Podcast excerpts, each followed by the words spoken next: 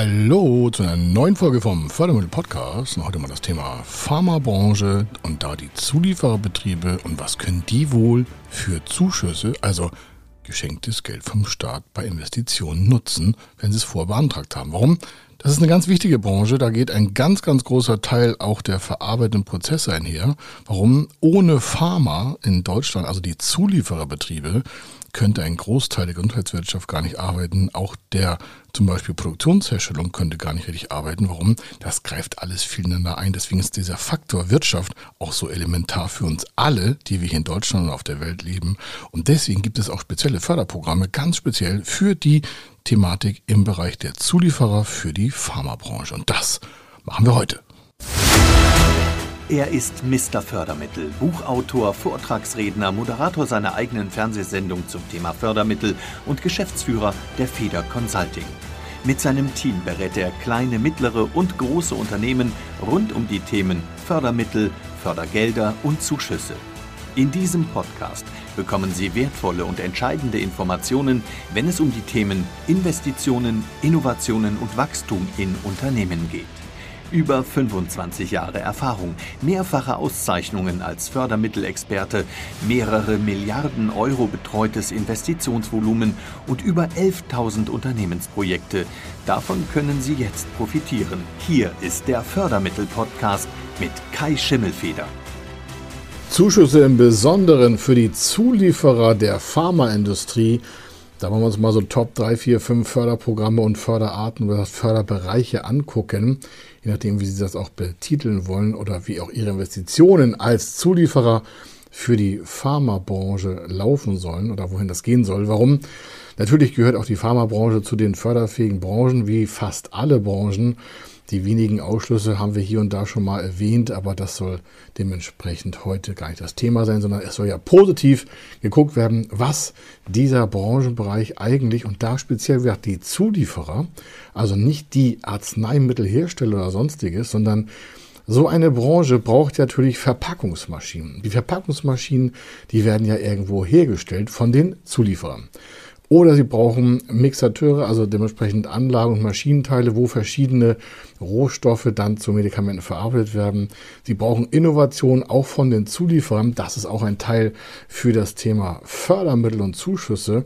Oder natürlich auch Gebäudestrukturen. Warum so ein Zulieferer braucht natürlich auch einen Gebäudekomplex, wo wieder eigene Produktionsanlagen vielleicht hergestellt werden, um andere Produktionsmaschinen überhaupt zu erstellen. Serviceleistungen gehören dazu, IT, Digitaltechniker, all diese Themen sind in der Zuliefererbranche für das Thema Pharma natürlich genauso verortet wie in anderen Branchen auch. Es gibt Unternehmen in Deutschland, gerade kleine, mittlere Unternehmen, so bis 249 Mitarbeiter, die haben sich darauf spezialisiert, anderen Großunternehmen und Konzernen halt die Zuliefererarbeit abzunehmen, weil die schneller sind, weil sie einfach quasi effizienter, effektiver auch in den Managementstrukturen sind. Das gehört ja auch immer mit dazu, um schnelle Ideen auf den Markt zu werfen. Deswegen heute mal für diese Zulieferer ganz speziell, weil die ganz oft auch unter Kosten- und Lieferdruck stehen. Und zwar natürlich, weil große Unternehmen hier und da leider oftmals Preise vorgeben und dann Wettbewerb herrscht, ein größerer als sonst. Und da geht es zwar um viele Milliarden Euro, aber das soll ja der ganzen Sache keinen Abtrag tun und deswegen schauen wir uns mal so ein paar Programme an. Wichtig entscheidend ist auch, dass wird hier nicht nochmal wiederholt der Pharmakonzern genannt ist, sondern hier die Zulieferer, damit am Ende irgendwelche Produkte auf den Markt kommen. Aber es braucht ja vorne quasi eine vorbereitende Maßnahme und das sind meistens Innovation auch in kleineren Bereichen. Wie kann man vielleicht Medikamente besser herstellen? Das kann man auch machen. Wie kann man chemische Prozesse anders aufbauen, um vielleicht dann in der Pharmabranche einen neuen Arbeitsablauf herzustellen? Das ist alles das Thema Innovation. Und Innovation wird gerade bei den Zuliefererbetrieben bis 50, 60 auf EU-Ebene sogar bis 70 Prozent als Zuschuss gefördert. Das heißt, ein Zulieferer aus der Pharmaindustrie entwickelt eine neue Verfahrenstechnik, hat ein neues Produkt auf den Markt gebracht oder auch eine neue Dienstleistung, die in dem Bereich zum Beispiel Pharma jetzt genutzt werden soll, in den Markt getrieben werden soll, dann hat er ja dementsprechende Menschen bei sich in dem kleineren Betrieb, der dann nochmal Zulieferer für große Unternehmen sein kann und sagt sich, Mensch, alles klar, wie können wir da marktgerecht arbeiten, wie können wir da uns einfach einen Wettbewerbsvorteil sichern? Und da kommt das Thema in Frage, zu sagen, alles klar, wir lassen die Personalkostenförderung für den innovativen Bereich über Förderprogramme fördern. So ein Standardprogramm hat 30, 40, 45 bis 50 Prozent äh, an Zuschuss, Zuschuss als geschenktes Geld vom Staat. Dann haben wir noch Fachprogramme in Deutschland, die gehen bis 60 Prozent Förderung. Und wenn es dann noch größer werden soll, auch von den Eurosummen in Millionenhöhe als Zuschuss, dann sind wir auf der EU-Ebene bei circa 70 Prozent als Zuschuss. Das heißt, wenn es da um eine Million Euro Investition zum Beispiel an Personal- und Drittleistung geht von einer Million Euro, wie gesagt, dann wäre der Zuschuss, und das ist jetzt auch kein Witz, 70 Prozent, also 700.000 Euro. Jetzt sagen Sie sich, Mensch, wenn der Markt und die Pharmabranche halt so groß ist und die so viel Geld verdienen, warum gibt es noch so viele Zuschüsse? Es geht ja hier um den quasi vorproduzierenden Bereich, um den Zuliefererbereich. Und der hat natürlich eine ganz andere Finanzschwäche, muss man ganz klar sagen, als so ein Großkonzern. Der kann nicht einfach am Finanzmarkt sich mal hier ein paar Millionen Euro besorgen. Und auch die Banken und Förderstellen sagen nicht sofort, ha, super, Sie brauchen Geld, hier ist es.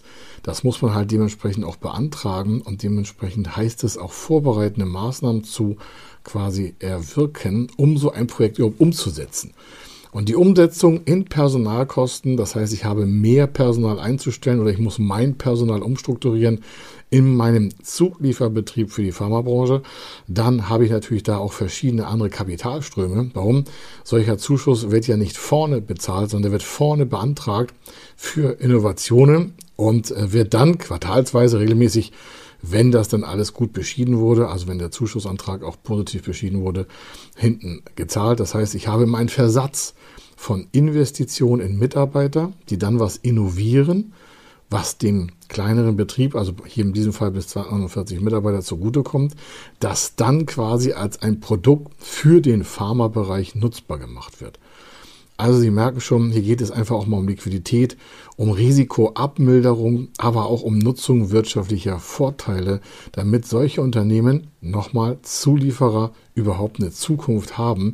Denn am Ende entscheidet ja doch, ob die Wirtschaftskraft solcher kleinen Unternehmen ausreicht, um die nächsten Jahre auch zu überstehen. Wir haben zwar wachsende Ausgaben in Gesundheitsdienstleistungen, aber das heißt ja nicht, dass der Zuliefererbetrieb da hier einfach mal im Markt ein großer Teilnehmer werden kann, sondern das kann ja auch bei Fehlentscheidungen, gerade bei Investitionen und Innovationen, schnell mal auch in eine Finanzenge führen oder auch Liquiditätsproblematiken. Also, das Thema Innovation hat verschiedene Ansätze. Wie gesagt, das gibt hier auf einer klassischen Ebene in Deutschland ein Förderprogramm, das geht bis 45 Prozent Zuschuss. Dann gibt es das Fachprogramm, wie erwähnt, circa bis 60 Prozent Zuschuss. Und dann haben wir auf der EU-Ebene den Bereich 70-prozentiger Zuschüsse. Es geht auch noch eine Nummer größer, und zwar dann, wenn so ein Zuliefererbetrieb mit einer Universität, Hochschule kooperiert und deren Ressource nutzt, zum Beispiel deren Labor, weil dieser vielleicht Zulieferbetrieb gar keine eigenen Laboreinheiten hat, das kann passieren, wird oft gemacht, oder auch das Know-how nicht in Gänze vorliegt, aber dieses Zulieferunternehmen doch quasi mit einem neuen Produkt am Markt treten will, dann werden Kooperationskosten mit halt universitären oder hochschulartigen Gebilden in Kooperation bis zu 100 Prozent mit Zuschuss belegt. Das heißt, die Kosten, die quasi aus der Hochschule, aus der Uni kommen, aber über den kleineren Betrieb laufen, weil das ja der Antragsteller wäre, der dann da was Neues generieren möchte, werden bis zu 100 Prozent gedeckt. Das heißt, hier lagern wir natürlich damit, also das Unternehmen, Risiken in die Zuschussförderung aus, haben dann aber Marktpotenzial für die Zukunft, denn ohne Innovation, gerade in dieser Branche, schaffen kleinere Betriebe keine großen Gewinnstrukturen, damit auch keine Zukunftssicherheit. Und gleichzeitig steigen aber auch die Anforderungen an Finanzmittel, an Regularien für Unternehmen, für Geschäftsführer, für Sicherung, für Rücklagen und auch für bilanzrechtliche Positionen. Das heißt, da wird die Anforderung und Bürokratie äh, aus der normalen Gesetzgebung immer höher, auch also die Anforderung an Finanzstärke. Und gleichzeitig hätte es man einfacher als Zuliefererbetrieb, wenn man diese Innovationsfördermittel nutzen würde, um sich da eine zukunftsfähige Produktlinie neu aufzusetzen. Also Produkte, Dienstleistungen, Verfahren. Das mal so der Themenbereich Innovation. Wir können aber auch mal weiter gucken, warum es gibt oftmals auch Liquiditäts, sagen wir mal, Engpässe, weil solche Zulieferer natürlich oftmals viel vorfinanzieren müssen. Warum? Es ist ja selten so, dass die Pharmabranche jetzt mit Geld um sich wirft für die Zuliefererbetriebe, sondern die sagen, alles klar, hier ist ein Vertrag, das hätten wir gerne, bitte liefern Sie in 60 Tagen, wir zahlen in 120 Tagen. Dann hat der Zulieferbetrieb quasi 180 Tage eine Vorleistung, um es mal ganz schnell zu sagen. Warum? Der muss ja produzieren, Material verwenden, Maschinen bauen, Anlagen, Körper, sonstiges. Also was der da auch hinpackt, das heißt, der ist halt vielleicht Zulieferer für den Bereich Anlagen und Maschinen und da soll quasi äh, eine, ein Mixapparat geliefert werden. Der muss ja erstmal erstellt werden, der ist ja nicht irgendwie mal auf der Halde schon produziert, der wird spezifisch angepasst an das Kundenunternehmen und dann sitzt er da so und hat halt 120, 180 oder noch längere Tage kein Geld, aber seine Maschine ist schon beim Unternehmer. Soll heißen, wir haben hier einen Versatz, also Asynchronität zwischen ich liefere und von wegen ich bekomme mein Geld.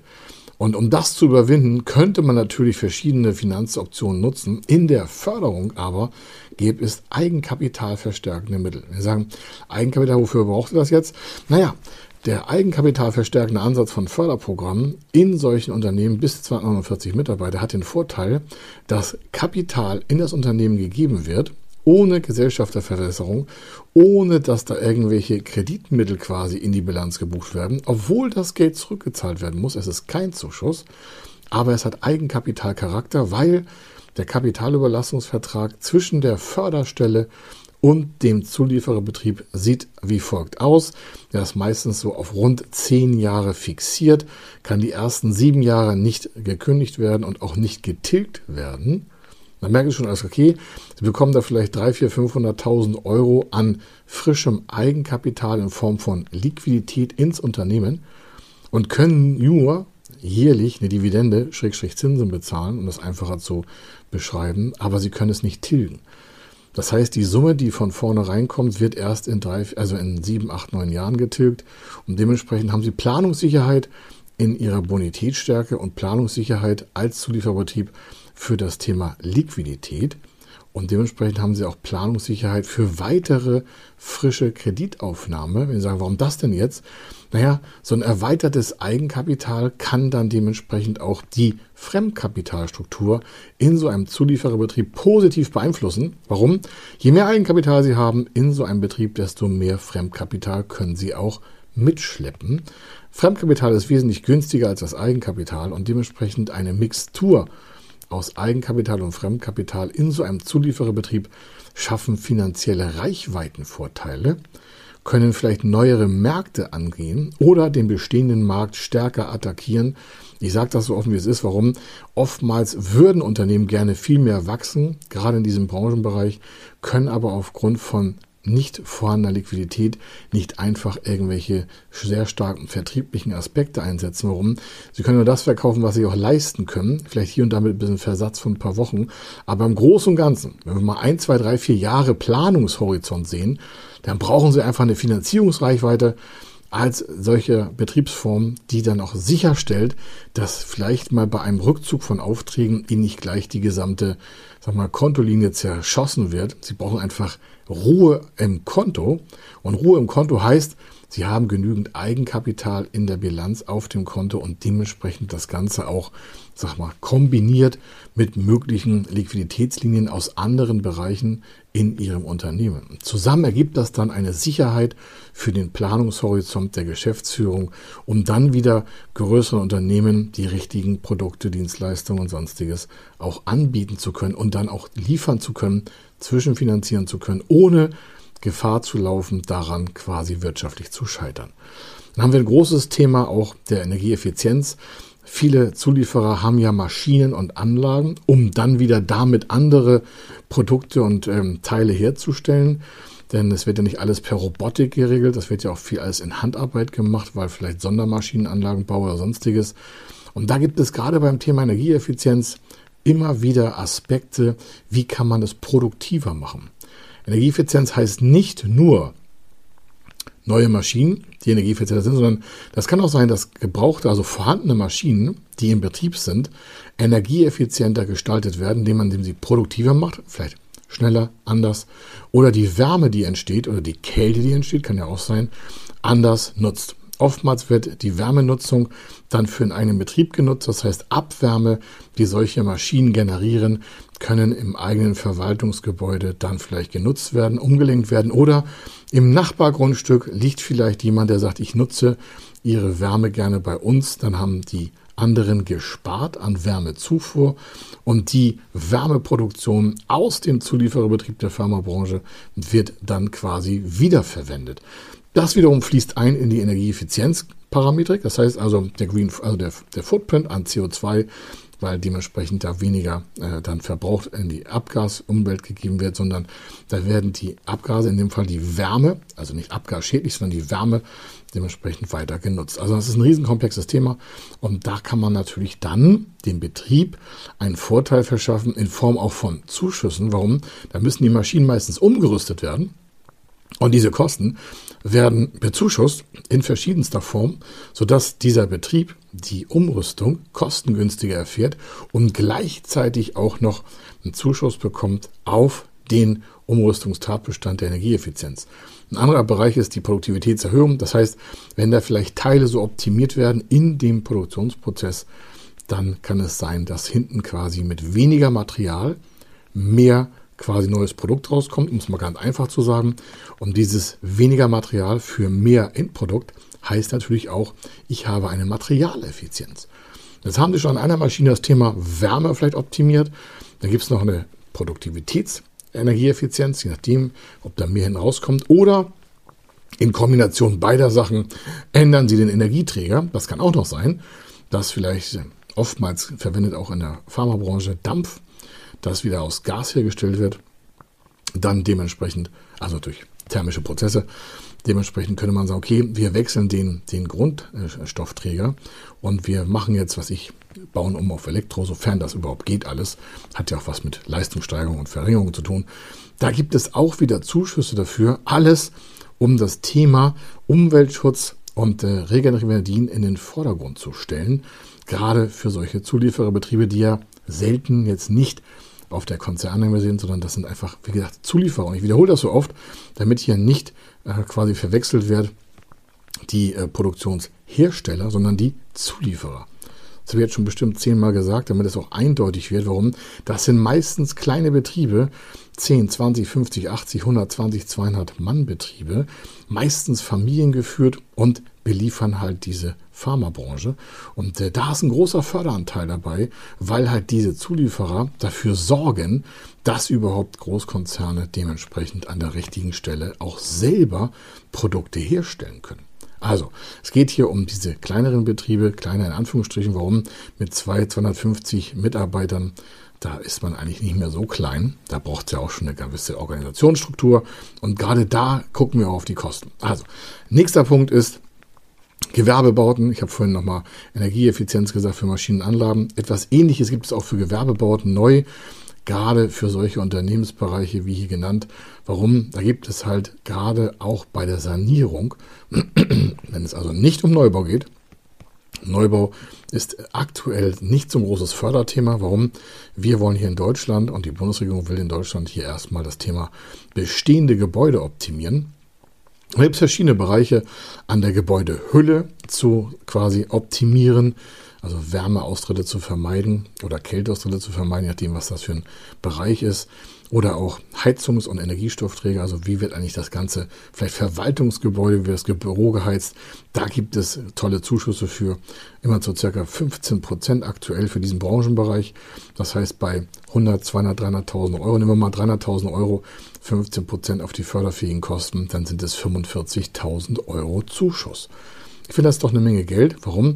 Da geht es ja auch um Energieeffizienz für uns alle, um Umweltschutz. Und da könnte man natürlich dann schon diesen Zuschuss nicht beantragen, bekommt ihn als Unternehmer aufs Konto und hat gleichzeitig auch dementsprechend das Unternehmen für die Zukunft aufgestellt, je nachdem, wie intensiv die Maßnahme ist.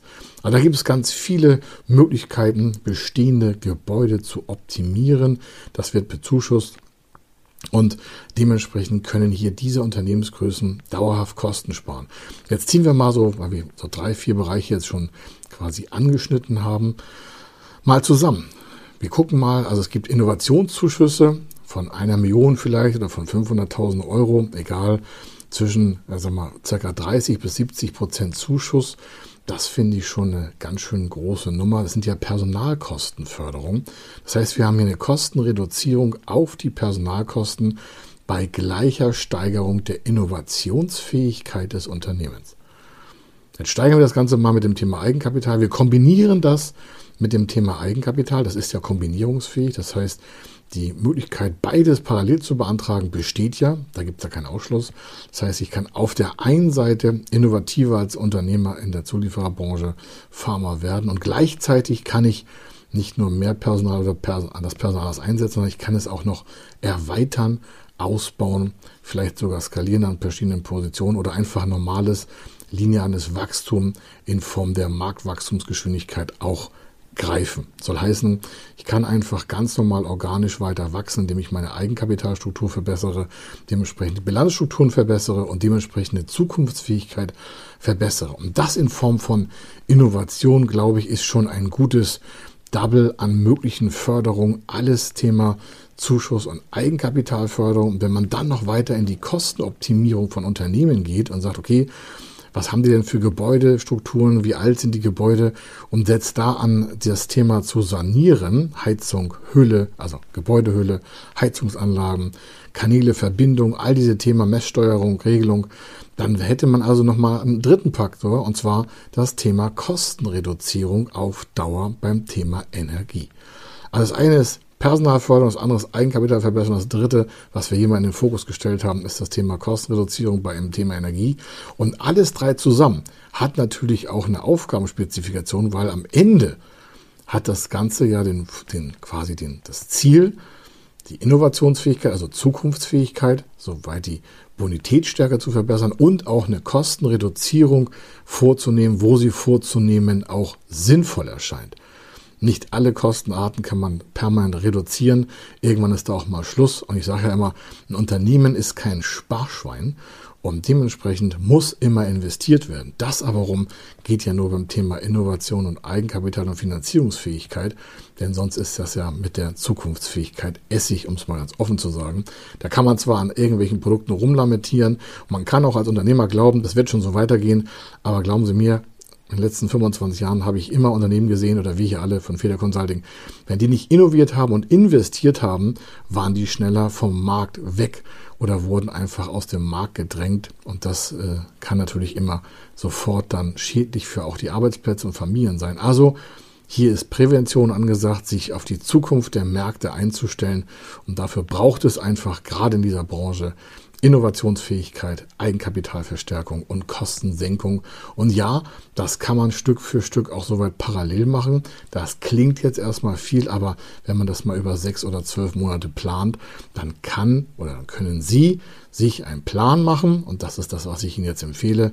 Was wollen Sie in Zukunft an innovativen Produkten aufsetzen? Haben Sie da eine Skizze für? Setzen sich hin, schreiben das mal auf, fassen Ihre Gedanken in einer Rohform zusammen, schauen dann als zweites auch mal auf das Thema, wie sieht eigentlich Ihre Bilanz aus? Welche Gewinnstruktur haben Sie? Wie wäre es, wenn da zwei, drei, vier, 500.000 Euro, eine Million Euro mehr Eigenkapital drinne wären in Ihrer Bilanz? Welche Finanzierungskonditionen würden sich verändern? Würden die vielleicht zu anderen Konditionssenkungen führen, also zu Kosteneinsparungen bei genutzten Kreditlinien?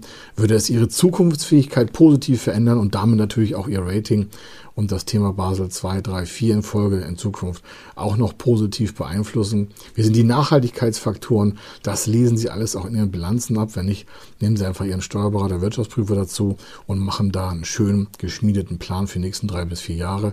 Dann hätten Sie schon zwei große Aspekte aus diesem Beitrag mitgenommen. Wenn Sie dann noch rangehen und sagen, okay, ich nehme mir mal einen Experten dazu für Energieeffizienz und werde danach Kosteneinsparungsmöglichkeiten bei uns im Betrieb sehen, dann haben Sie auf Dauer alles optimal richtig gemacht, innoviert, Bilanzverbesserung vorgenommen, Eigenkapital verstärkt und auch noch Kosten gesenkt beim doch schwierigen Thema Energieversorgung. Also, das ist natürlich eine Aufgabe, die nicht sofort am Wochenende zu lösen ist, sondern das ist einfach ein Planungsvorgang und das empfehle ich Ihnen auch, damit Sie für Ihr Unternehmen besser aufgestellt sind, denn die Geschäftsmodellanpassung und Zukunftsfähigkeit von Unternehmen entscheidet auch über den Erhalt von Arbeitsplätzen und neuen Arbeitsfeldern. Hier war der Kai Schummelfeder. Ich wünsche Ihnen eine wunderbare Zukunft. Das meine ich auch so für Ihre Familie, für Ihre Arbeitsplätze und äh, bei Fragen kommen Sie einfach auf uns zu, wie man das mit dem Thema Förderung richtig umsetzt, professionell und bürokratisch, denn wir machen ja meistens die Antragstellung und die Businessplanerstellung und die Finanzplanerstellung, damit das Ganze geschmeidig neben Ihrem operativen Geschäft quasi unsichtbar umgesetzt wird. Sie spüren nichts außer mehr Zuschuss auf Ihrem Konto. Bis dann. Tschüss. Wenn Sie wissen wollen, ob Ihre geplanten Investitionen förderfähig sind und wie Sie zu den richtigen Förderprogrammen kommen, dann gehen Sie auf die Website www.fördermittel-testen.de. Dort können Sie Ihre Projektdaten an das Team von Feder Consulting übermitteln und erhalten dann ein Ergebnis zu den möglichen Förderprogrammen gesendet. Viel Erfolg und eine gute Zukunft.